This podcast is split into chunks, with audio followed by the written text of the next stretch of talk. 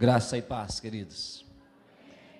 Eu quero começar esta noite fazendo um agradecimento a vocês e ao pastor Diversine, a pastora, porque realmente essa semana foi muito especial. Eu quero confessar aqui para vocês esta noite uma, uma fraqueza. Eu vim com muito medo para a conferência. Eu vim com muito medo, pastor, para a conferência, porque eu sabia que Deus estava fortemente falando no meu coração desde do, de quando foi marcada essa data, dizendo: você vai, você tem que ir, você vai, você vai. Mas eu sempre falei com Deus assim: Senhor, eu não conheço quase ninguém. Eu tive contato com o pastor lá no seminário, já falei por telefone. Eu não conheço quase ninguém. Conheci os irmãos de Sonora esse ano, tive lá com eles. E aí eu vim com muito medo. Quando eu entrei dentro do ônibus e o ônibus saiu, eu peguei o telefone e mandei assim para minha esposa no WhatsApp. Falei, eu estou com medo muito grande de, de ir. E ela falou, medo de quê? Ela falou, você tem que ir. Dois dias e duas noites. Dois dias e duas noites de ônibus, né? Mas não deixa isso te assustar, não. Vai lá um dia em Rondônia. Deixa isso te assustar, não. Vai lá. Fala com a gente, vai lá. E o segundo agradecimento que eu quero fazer a vocês, o que alegra o meu coração é saber que vocês sacrificaram por nós. Vocês fizeram sacrifícios. Eu entendo que a semente, irmãos, que a gente planta, que a gente não tem nem noção, que ela vai crescer e vai virar uma árvore, vai produzir frutos. Talvez quando essa igreja, há 30 anos atrás, diz: Nós vamos mandar uma moto para um pastor. Para um pastor que está andando lá 70 quilômetros de estrada de chão, numa bicicletinha, para pregar o Evangelho. Porque ele começou a igreja no projeto Urupá, numa cidade chamada Urupá, em Rondônia, e é, todas as outras igrejas ficam muito longe, a mais perto é a minha, 70 quilômetros, a cidade mais perto é a minha. Então, quando essa igreja plantou lá essa semente, falou, vamos mandar a moto, talvez vocês não teriam noção do que você estaria fazendo pela região norte. Vocês não têm noção de quantas almas essas igrejas já ganharam pastores que o pastor Genair ganhou, assentado em cima dessa moto que vocês que vocês mandaram para lá, que hoje estão nos Estados Unidos pastoreando, estão em Minas Gerais pastoreando, aqueles que eu tive o prazer de conhecer, que foi gente que Deus tirou de lá de Rondônia, e Deus precisava de alguém lá, e Deus precisava de ferramentas lá, então quero agradecer a Deus por vocês ter semeado 30 anos atrás, e quero trazer a notícia para vocês, de que a semente de vocês virou uma grande árvore frutífera no reino de Deus. Uma grande árvore. E hoje nós estamos lá em oito igrejas. E as igrejas continuam dando fruto.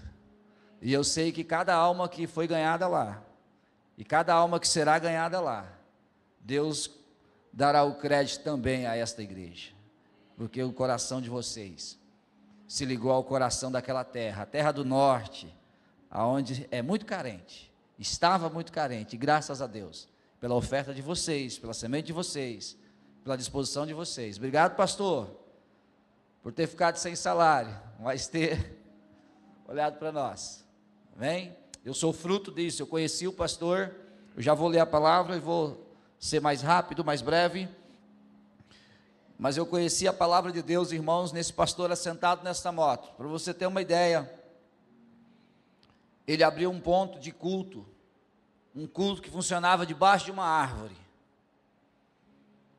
e que era feito à luz de um lampião a gás, a 16 quilômetros da cidade, aonde ele ia com essa moto, é aonde eu me converti, é aonde eu encontrei ele, é aonde Deus me encontrou, usando ferramentas, e eu nunca imaginei, e eu sou sincero em dizer que eu nunca imaginei que um dia eu estaria aqui, podendo falar isso para vocês, mas graças a Deus que Deus moveu o trabalho, moveu a sua mão poderosa e nós se encontramos lá e hoje, para a glória de Deus, eu posso dizer, eu pastoreio já há 17 anos a igreja que me converti.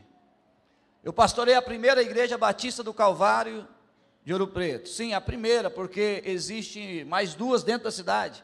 Nossa cidade é uma cidade pequena, na faixa de 40 mil habitantes. E nós estamos lá, firmes no reino de Deus. Então tem coisa que nós fazemos que às vezes nós não imaginamos, não temos ideia. qual o impacto que vai ter no reino, qual o impacto que vai ter. Mas Deus sabe, Deus sabe, porque Deus não está limitado como nós na, no dia de hoje, nesse momento, no relógio que nós estamos olhando. Deus está olhando já o futuro, e tem coisa que a gente faz hoje e acontece com a gente hoje que amanhã a gente talvez não tem ideia, mas vai ser algo extraordinário na obra do Senhor, e eu glorifico a Deus por isso, porque Deus está sempre nos surpreendendo, porque Ele tem o controle de tudo. Amém? Então, muito obrigado a vocês, obrigado pela recepção, por esses dias. Eu estou aqui desde quarta-feira e cada dia melhor, conhecendo os irmãos, ligando o coração no outro, né? Conhecer o Jota, a família, né?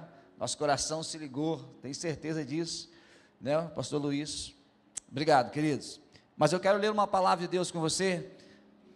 Em Gênesis no capítulo, ou melhor dizendo, Lucas no capítulo 23. Nós vamos ler a palavra do Senhor. A partir do versículo de número 33, se você puder acompanhar comigo. E a palavra de Deus vai dizer assim: Quando chegaram ao lugar chamado Caveira, Ali o crucificaram com os criminosos, um à sua direita, outro à sua esquerda. E Jesus disse: Pai, perdoa-lhes, pois não sabem o que estão fazendo. Então eles dividiram as roupas dele, tirando sorte. O povo ficou observando e as autoridades o ridicularizavam. Salvou os outros, diziam: Salve a si mesmo, se é o Cristo de Deus o escolhido. Os soldados, aproximando-se, também zombavam dele. E oferecendo-lhe vinagre, diziam: Se é o, você o rei dos judeus, salve a si mesmo. Havia uma inscrição acima dele que dizia: Este é o rei dos judeus.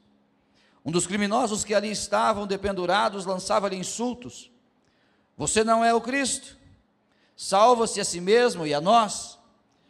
Mas o outro criminoso o repreendeu, dizendo: Você não teme a Deus, nem estando sobre a mesma sentença, nós estamos sendo punidos com justiça, porque estamos recebendo o que os nossos atos merecem. Mas este homem não cometeu nenhum mal. Então ele disse: Jesus, lembra-te de mim quando entrares no teu reino. E Jesus lhe respondeu: Eu lhe garanto, hoje você estará comigo no paraíso. Amém. Que maravilha é podermos sentir o amor de Deus, olharmos o quanto Deus nos ama e podemos sentir esse amor que é extraordinário, irmãos, na nossa vida. Eu sei que é, é muito conhecido falarmos sobre o amor, sobre a crucificação e lermos sobre isso, por esse momento de, de que Deus estava entregando o seu filho em nosso lugar, mas queridos, é impossível a gente ficar olhando para essa história e não se apaixonar por ela. Não se apaixonar por ele. Irmãos, é impossível. Quem daria a vida por pessoas, por uma pessoa como eu? Quem daria a vida por mim? Eu olho para mim, eu vejo as minhas falhas, os meus erros, as minhas escolhas erradas. E as que eu já cometi e não consigo enxergar as que eu vou cometer. Mas Deus, na eternidade, quando determinou isso aqui, Ele já olhava as coisas ruins que eu iria fazer, as que eu já cometi, as que eu ainda vou cometer. E mesmo olhando tudo isso, de repente Deus decide assim: Eu te amo. Eu te amo, porque o amor de Deus é a decisão dele. É a decisão dele. Ele diz: Eu te amo e vou te amar assim, como você é, e vou continuar te amando assim pelo resto da sua vida até eu poder trazer você para mim. Esse amor de Deus é muito extraordinário, mexe no meu coração. E é um incentivo para mim nunca esquecer e nunca dizer para ele: Eu vou embora da tua casa e não vou mais voltar. Eu não consigo pensar isso. Eu não consigo dimensionar isso, porque como se eu tenho alguém que me ama tanto, como se eu tenho alguém que me quer tão bem, como se eu tenho alguém que fez um sacrifício tão grande por mim, como eu posso deixar essa pessoa? Como eu posso não atentar para isso? Se eu acredito que ninguém vai me amar mais do que ele, ninguém vai fazer, vai querer mais o meu bem tanto quanto ele quer, ninguém vai querer. Ninguém vai querer. E ele tomou esta decisão de te amar, ele tomou a decisão de me amar, não foi aqui, nesse momento, não foi aqui nesse texto que Deus decidiu nos amar, não foi aqui nesse texto que Deus decidiu falar a partir de agora, depois da cruz, eu vou amar todos vocês. Não, não, mas Deus decidiu nos amar lá, no início de tudo, lá no começo. E é por isso que nós vamos nos transportar agora para Gênesis no capítulo 3, lá na queda, porque foi lá que Deus decidiu te amar. Foi lá que Ele escolheu te amar. Foi lá que quando tudo parece que estava perdido, porque agora o primeiro casal, Adão e Eva, que estava no jardim, vivendo na presença dele, que tinha tudo, que tinha tudo, estava ali, sendo visitado por ele, recebendo carinho, recebendo a paz, recebendo a alegria dele, convivendo com ele. Quando eles pecaram, é ali, quando eles pecaram, e parece que tudo está perdido para a humanidade. E o diabo está ali na serpente, dizendo: Eu venci, eu venci, eu venci, eu venci. Que Deus decidiu nos amar.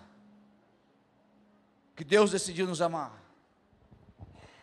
Eu imagino esta cena de Gênesis 15, quando o Senhor chama os envolvidos para uma conferência, e de repente ele começa a distribuir as sentenças, e Adão ele diz: Você vai trabalhar agora, meu filho, com o suor do teu rosto, você vai trabalhar muito mais, vai ser penoso. É neste sacrifício que você vai conseguir o teu sustento. Eu vejo ele olhando para a mulher e dizendo: Olha, agora o seu desejo vai ser para o seu marido, 100%. Olha, tem uma coisa: as dores do parto vai aumentar, vai ser difícil para você. Eu vejo ele olhando para a serpente e dizendo assim: Agora você vai rastejar, você vai comer o pó. Esta é a sua sentença. Mas agora tem uma palavra que às vezes a gente liga na serpente, mas eu costumo direcionar ela ao, a Satanás. Porque Deus diz assim agora, mas tem um caso aqui muito importante, tem um negócio muito importante que eu quero que vocês saibam. Da semente da mulher vai nascer um que vai esmagar a cabeça da serpente.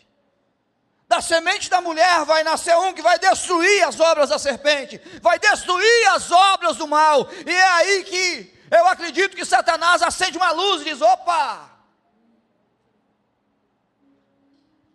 Eu tenho que batalhar com alguém.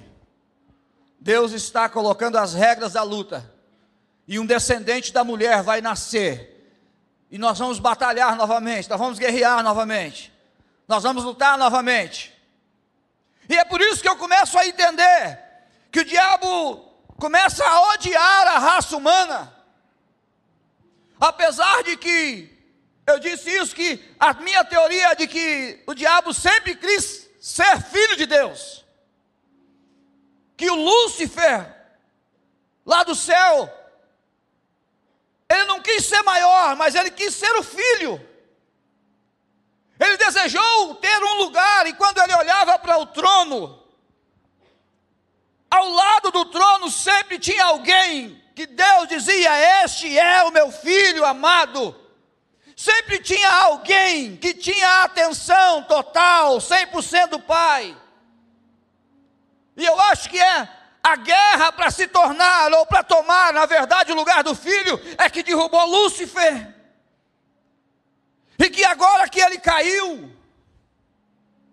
de repente Deus resolve criar o homem e a mulher e agora dá toda a atenção nele. E ele parece que eu vejo Satanás olhando para o jardim do Éden e falando: Nossa, agora Deus só se importa com esse pessoal aí que ele criou e criou do barro, colocou no jardim na terra e agora parece que eles é tudo para Deus. E eu fico imaginando Deus chamando Adão, chamando Eva de filho, de filha. E de repente Satanás dizendo: Ele é meu inimigo. Eu preciso, eu preciso destruí-los. E é por isso que Satanás consegue tirar eles, trazê-los para o pecado e tirar eles da presença de Deus. Talvez nessa hora o diabo diz: Olha, venci, porque uma vez pecadores, eles não vão ficar na presença de Deus. E Deus realmente tirou Adão e Eva do jardim do Éden.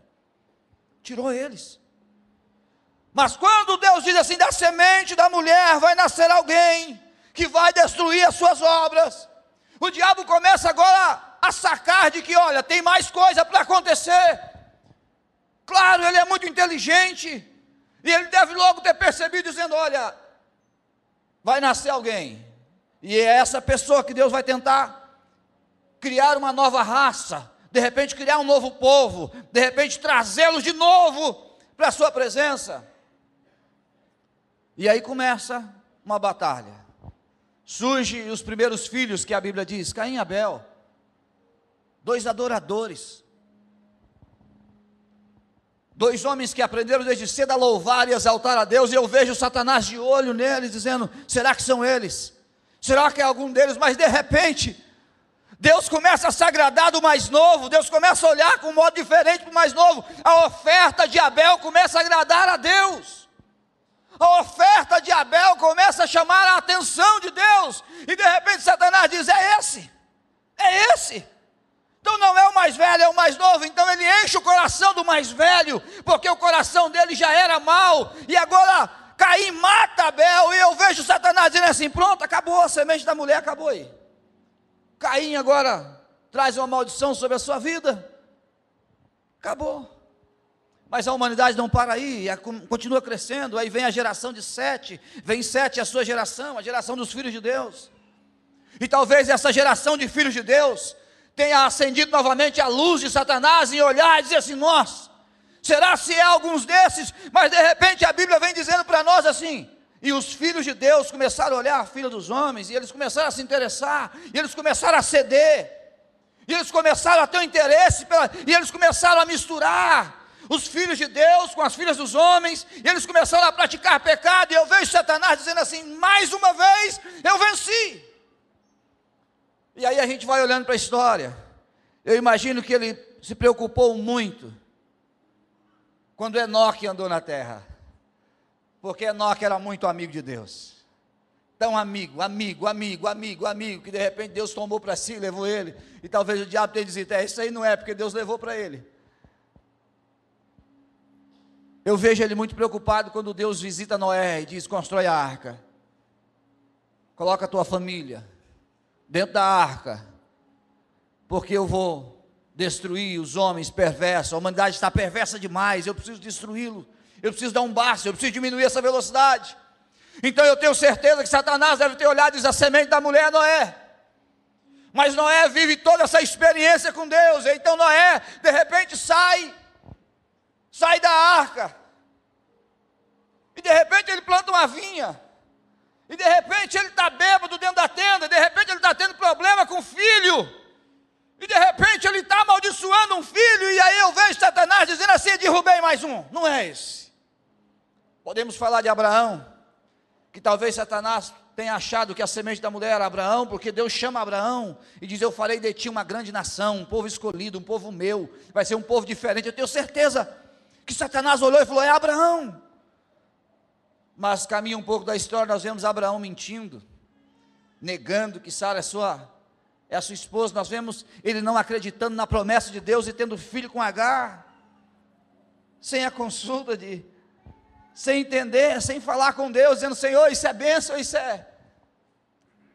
Que falar de Isaac que comete o mesmo pecado do pai, o que falar de Jacó, Jacó não é, Jacó, eu tenho certeza que Satanás disse: não, esse aí não é, esse aí não é, Jacó era difícil demais, complicado demais.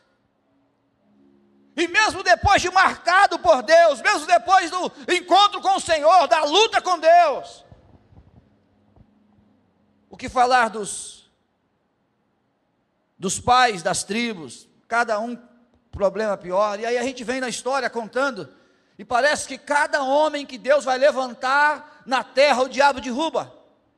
Parece que cada homem o diabo faz questão de trazer toda a maldade do seu coração, todo o seu pecado à tona.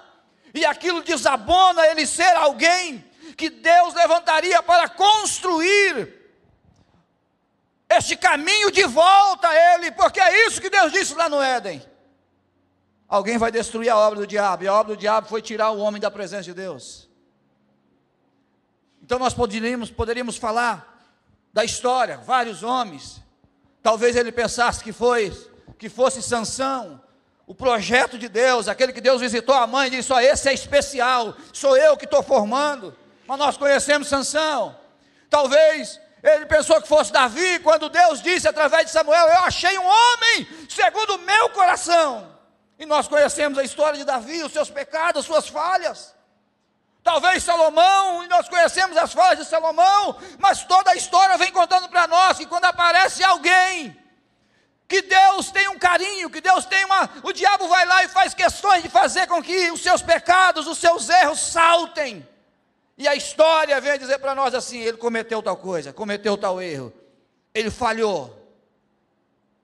E vem um tempo, irmãos, todo o Antigo Testamento, temos grandes homens, mas todos com as suas falhas bem demonstradas para que nós entendêssemos que nós somos humanos e eu vejo o diabo pensando assim: eu ganhei, eu ganhei, eu ganhei, tenho ganhado e vou continuar ganhando. E o Senhor pode mandar quem for, pode dar ser quem for, que eu vou continuar ganhando. E por que, que ele pensa assim? Porque ele não é onisciente, porque ele não é onipresente, porque ele não tem o conhecimento do dia do amanhã. Mas ele trabalha muito bem com previsão, mas ele não conhece o dia de amanhã, então Satanás espera Deus fazer para ele reagir. É assim que ele tem que fazer. Deus faz, ele reage. Deus faz, ele reage. Porque Deus está anos luz à frente dele. Nós louvamos o Senhor por isso. Ele está enxergando muito mais longe. Chegamos num período interbíblico de silêncio de Deus.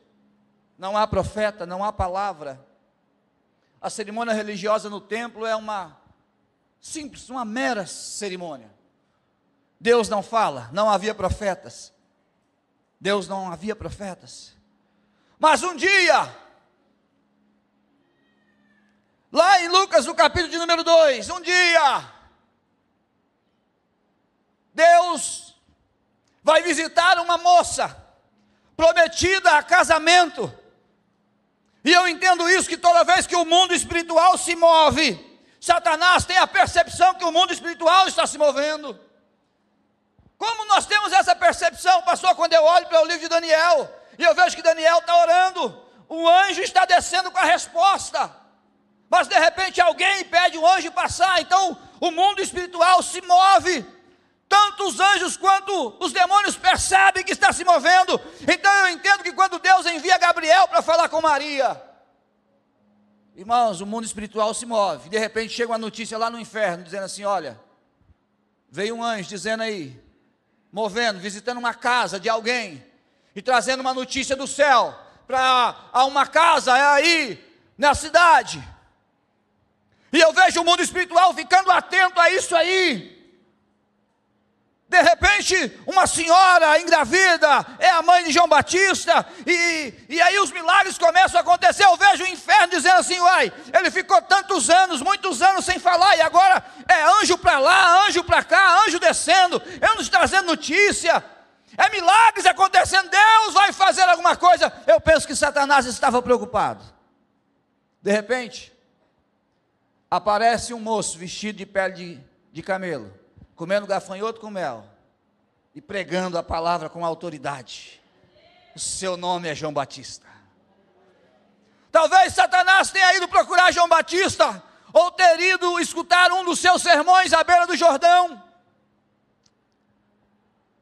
Mas João Batista mesmo dizia: Eu não sou o Cristo, porque eu vos batizo com água, mas aquele que vem após mim, que eu não sou digno de desamarrar as sandálias, esse vos batizará com o Espírito Santo e com fogo. Então Satanás começa a coçar a cabeça e dizer: é esse, não é esse, quem é? Quem é? Antes disso, lá em Lucas 2, tem algo que assusta o inferno. Eu creio assim. Porque tinha pastores no campo pastoreando as ovelhas. E Lucas diz assim: de repente apareceu anjos no céu para esses pastores, e dizendo assim: Não vos assusteis. Por quê? Porque hoje em Belém está nascendo o Salvador do mundo, o Filho de Deus, o enviado do Senhor. E Lucas vai dizer assim: e surgiu milhares de anjos cantando e louvando a Deus dos céus. E eu imagino o inferno olhando e dizendo: está nascendo o Salvador, a semente da mulher. Será que é esse? Mas o diabo não sabia quem era. É por isso que ele enche o coração de Herodes e Herodes dá uma ordem para que todas as crianças da região de Belém, da cidade de Belém, fossem mortas. Que é mais ou menos aquilo que nós vimos agora, irmãos. Nessas últimas semanas, no confronto de Israel contra os terroristas. E os terroristas matando e degolando crianças. Mas naquela época, milhares de crianças morreram pela espada de Herodes porque ele queria, o diabo enchendo o coração, diz: vamos eliminar, já que a semente nasceu, e ele já revelou agora que nasceu, vamos eliminar. E crianças, e, e eu vou colocar como milhares de crianças de dois anos para baixo foram mortas à espada. E talvez Satanás tenha pensado assim: eu derrotei mais uma vez, porque dessa vez Deus falou que ele nasceu e a região que ele nasceu. Não sabe ele quem é Deus. Deus já tinha dito a José: vai para o Egito, vai para o Egito, foge para o Egito, protege o menino, foge para o Egito. E Jesus foge para o Egito, e Satanás mata as crianças aqui, mas não mata Jesus. Herodes manda matar as crianças, mas não alcança Jesus, Jesus está lá no Egito. Me chama a atenção hoje que a rota de fuga da guerra que nós estamos acompanhando lá, a rota de fuga ainda continua sendo o Egito. Deus tem um mistério com esse povo a rota de fuga continua sendo o Egito. Passou-se o tempo e veio João Batista. Mas o próprio João Batista afirma: Não sou eu, não sou eu, mas vai vir depois de mim. E ele está gritando, pregando, dizendo às pessoas: Arrependei-vos, o reino está chegando, o rei está vindo. O enviado está chegando, o diabo está aí agora. Quem é? Nós não conseguimos eliminar ele lá atrás. Passaram-se 30 anos. Jesus está levando uma vida comum no anonimato. Até que um dia, João está batizando à beira do Jordão. Multidões de pessoas vão a João para ser batizado e para se arrepender dos pecados. Mas um breve momento, João para, chama a atenção da multidão. E quando a multidão levanta os olhos para ver, vem um homem com andar calmo, andando em direção ao local que eles estão. E João, olhando para aquele homem, diz àquela multidão: Eis aí o Cordeiro de Deus que tira o pecado do mundo, está aí a semente, está aí o enviado, está aí o escolhido. Este é aquele que eu falei para vocês que viria. E ele chegou. E ele chegou. E Jesus chega para ser batizado. João batiza Jesus. Depois Jesus sai das águas e acontece algo muito importante, muito especial. O céu se abre e uma voz brada dizendo: Este é meu filho amado. Este é meu filho amado. O diabo certamente está ouvindo isso. Peraí, o que é que ele disse? Não, ele disse: Este é o meu filho amado. Uma pomba, o Espírito Santo vem e posa em forma corpórea de pomba sobre ele. Que coisa tão maravilhosa e importante é isso. Mas dali ele vai para o deserto. Por que Jesus vai para o deserto? Penso eu, uma conferência. O diabo solicitou uma conferência. E ele deve ter dito, é eu que penso, é a minha mente que gosta de imaginar as coisas que pensa, que ele deve ter, ter procurado os céus. Se fosse no dia de hoje, ele teria pedido uma, uma ligação, ligado para a Secretaria do Céu, diz, diz aí ao Criador que eu quero uma conferência porque ele diz que aquele é o filho. Então, agora, o Espírito Santo pega Jesus e leva ele para o deserto para ser tentado. E é lá neste deserto, lá em Lucas, no capítulo número 4, que o diabo vai tentar conferir quem ele é. Entenda bem, qual é o assunto ali? O diabo chega para Jesus e fala: Tu és o filho de Deus? Se tu és o filho de Deus, manda as pedras transformarem em pão. Para mim saber que você é o filho de Deus. Para mim saber se é você mesmo enviado. Para mim saber se é você mesmo. Para mim saber se essa batalha, se você é aquele que Deus mandou, então faça isso. E o diabo, pelo menos por duas vezes, interpela Jesus nesse momento, dizendo assim: naquele momento de, de batalha, de discussão, dizendo assim: se você é os filhos de Deus, ele não tem certeza, ele precisa ter certeza, mas ele encontra alguém ali, que está tão firmado na palavra, que mesmo no momento de fraqueza, por causa daquele jejum, por causa daquele momento de oração, por causa daqueles dias ali no deserto, ele tem uma palavra sempre firme para combater, para dar contra as astutas ciladas do diabo, e de repente o diabo o larga. E Jesus começa a sair dali, a reunir os seus discípulos, fazer milagres. E quando os demônios encontravam Jesus, eles diziam: Eu sei quem você é. Por que, que você sabe quem eu sou? Porque lá no inferno já chegou a notícia. Esse homem é o Filho de Deus. Deus disse que ele é o Filho de Deus. Então Jesus chegava na cidade onde estavam os. onde tinha algum demônio alojado, e eles olhavam para Jesus e diziam assim: O que, é que nós temos contigo? Por que, que você veio nos perturbar aqui? Nos deixa quieto, eu sei quem tu és. E Jesus começa a fazer milagre, Jesus começa a fazer milagre. E esta incerteza está até no coração de João, porque João Batista manda os discípulos procurarem. Vai lá e, e vê, pergunta se é ele mesmo, está tudo certo. Pergunta se é ele mesmo.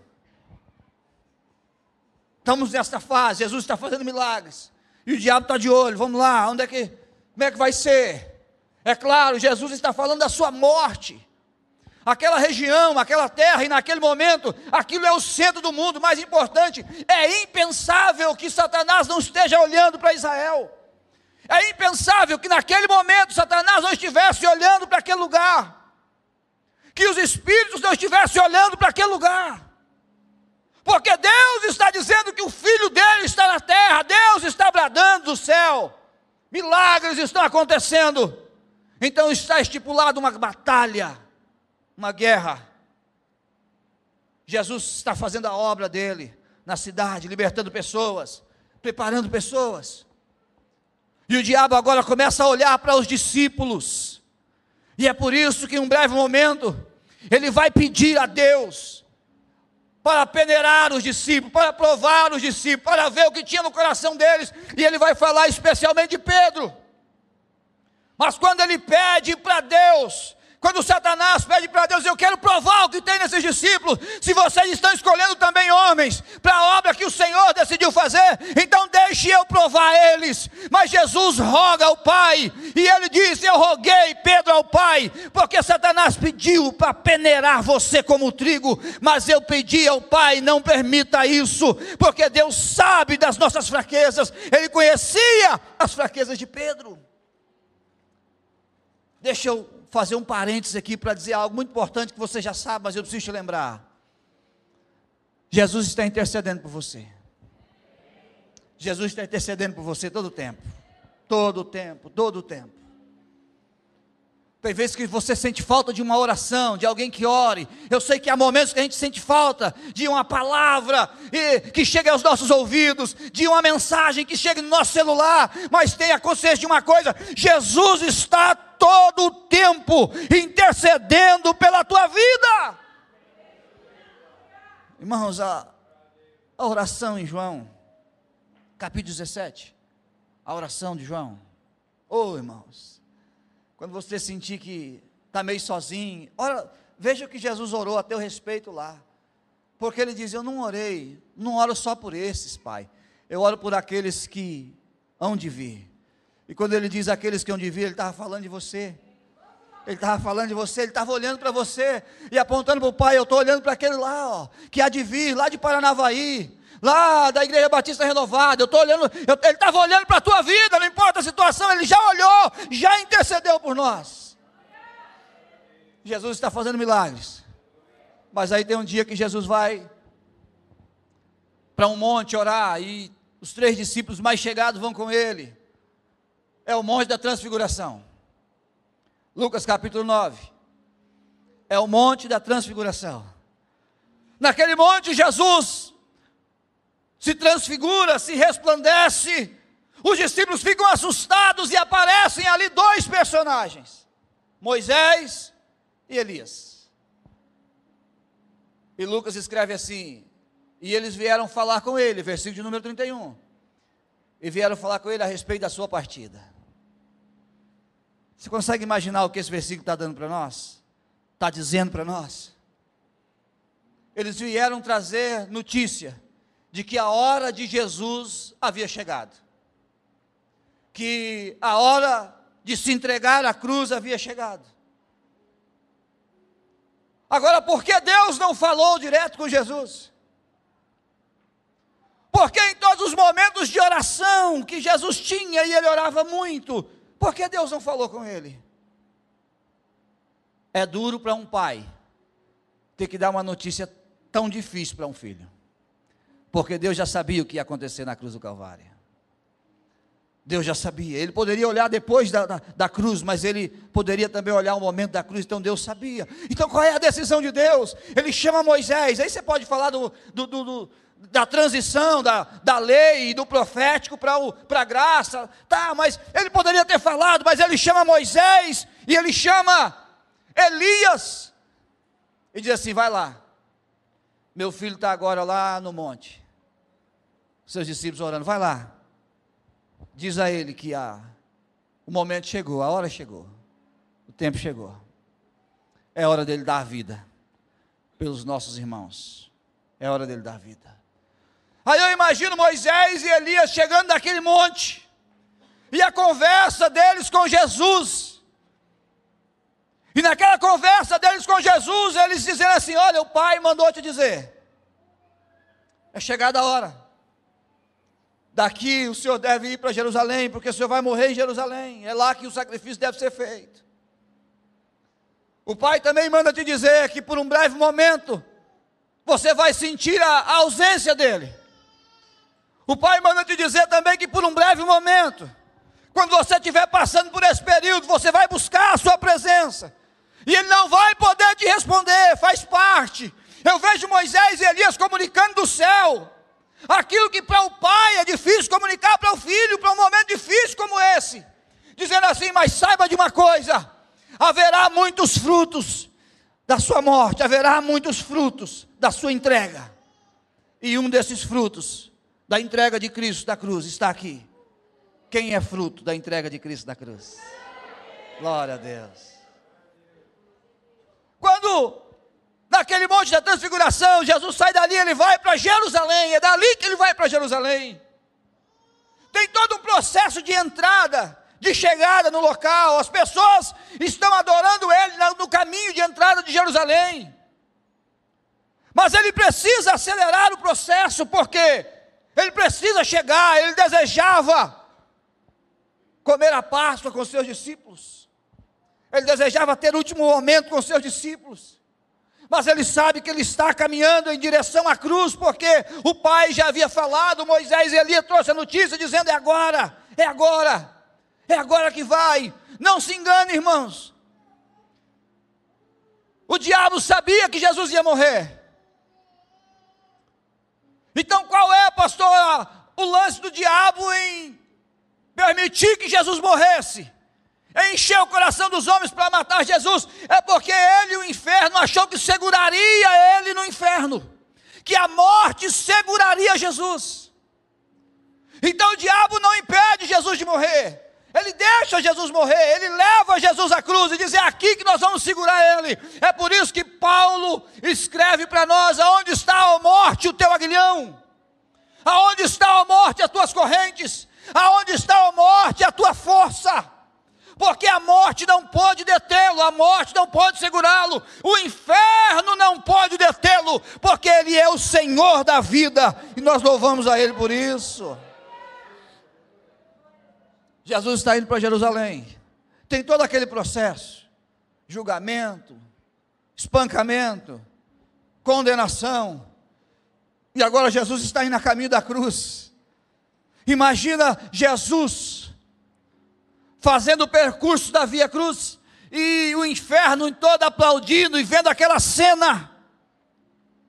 O diabo tendo a certeza de que Deus, naquele momento, havia virado as costas para o seu filho. E talvez Satanás dizendo: Nós vamos vencer mais uma. É a semente da mulher, é o prometido, é o escolhido, o ungido de Deus, é o Cristo do Senhor. E nós vamos vencer mais uma. Jesus é pregado na cruz. É engraçado que a Bíblia diz que ele morre na hora nona, aproximadamente ali das três horas da tarde. E enquanto Jesus está pregado na cruz, morrendo na cruz, lá no templo, o sacerdote está fazendo o sacrifício das três horas. Lá no templo, um animal estava sendo morto, o sangue estava sendo aspergido sobre o altar. E Jesus estava lá na cruz entregando. O inferno está dizendo: acabamos com ele, ele está acabado. Acabou, nós vamos vencer mais uma.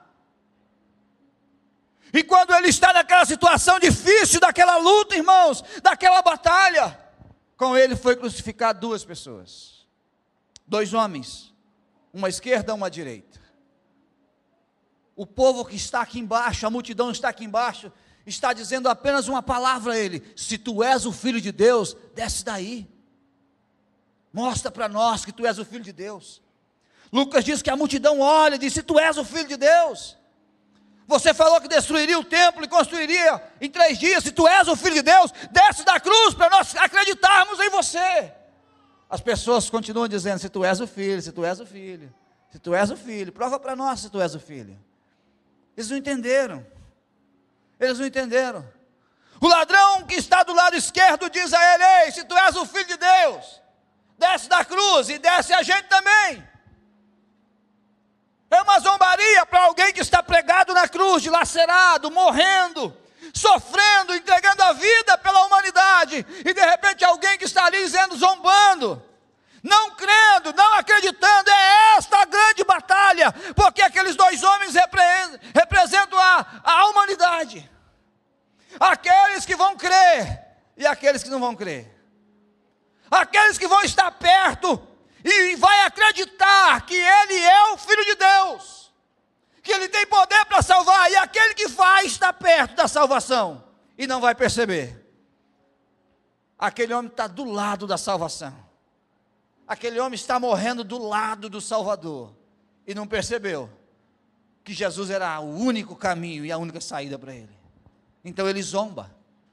Se tu és o filho, desce da cruz, tira a gente daqui também para a gente acreditar em você, para a gente crer em você.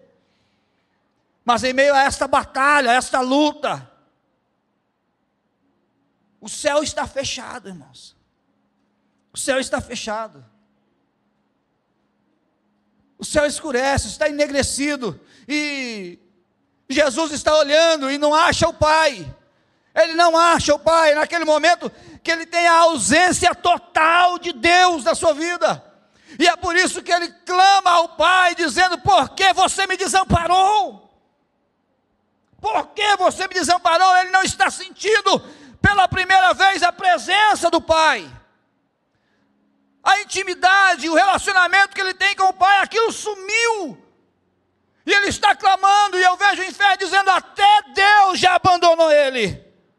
Eu vejo o inferno dizendo até Deus virou as costas para ele, porque o diabo não sabe dos planos de Deus, não sabe os projetos. No meio daquela zombaria toda, o rapaz que está à direita começa a dizer: Você não teme a Deus nem estando sobre a mesma condenação?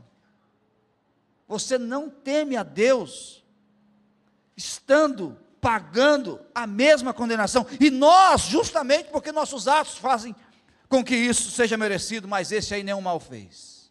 Nenhum mal fez.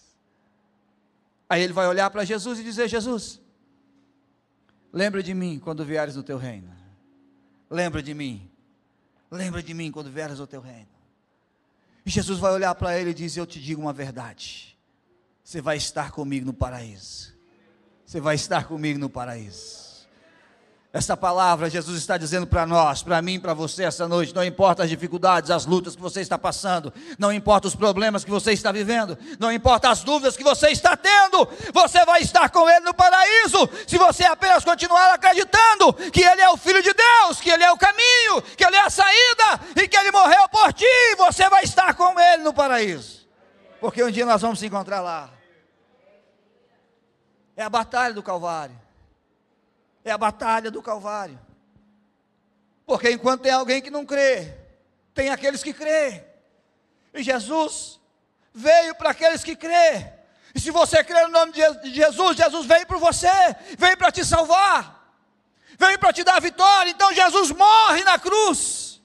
Aqueles homens morrem na cruz. Da cruz. É Paulo que fala isso para nós, é Paulo que nos ensina.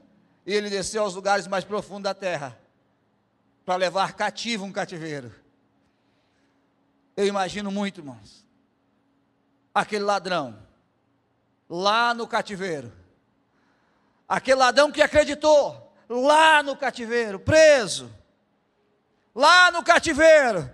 E de repente Jesus rompendo as portas das prisões. E Jesus chegando lá embaixo. E Jesus olhando para ele, e ele olhando para Jesus, e Jesus dizendo assim: Eu vim te buscar, porque a promessa que eu te fiz é que hoje você vai estar comigo no paraíso. Então sai da prisão, porque eu vim te buscar para você ter vida comigo no paraíso, porque é para lá que eu vou te levar. Oh, irmãos.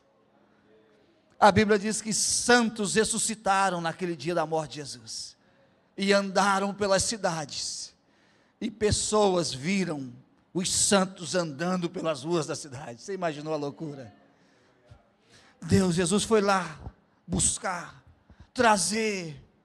Jesus venceu. Agora, qual que é o grande, a, a, qual é a grande missão de Satanás nesse momento? É aprisionar ele lá. É não deixar ele ressuscitar, porque se Jesus não ressuscita, a filosofia contaria apenas mais uma história.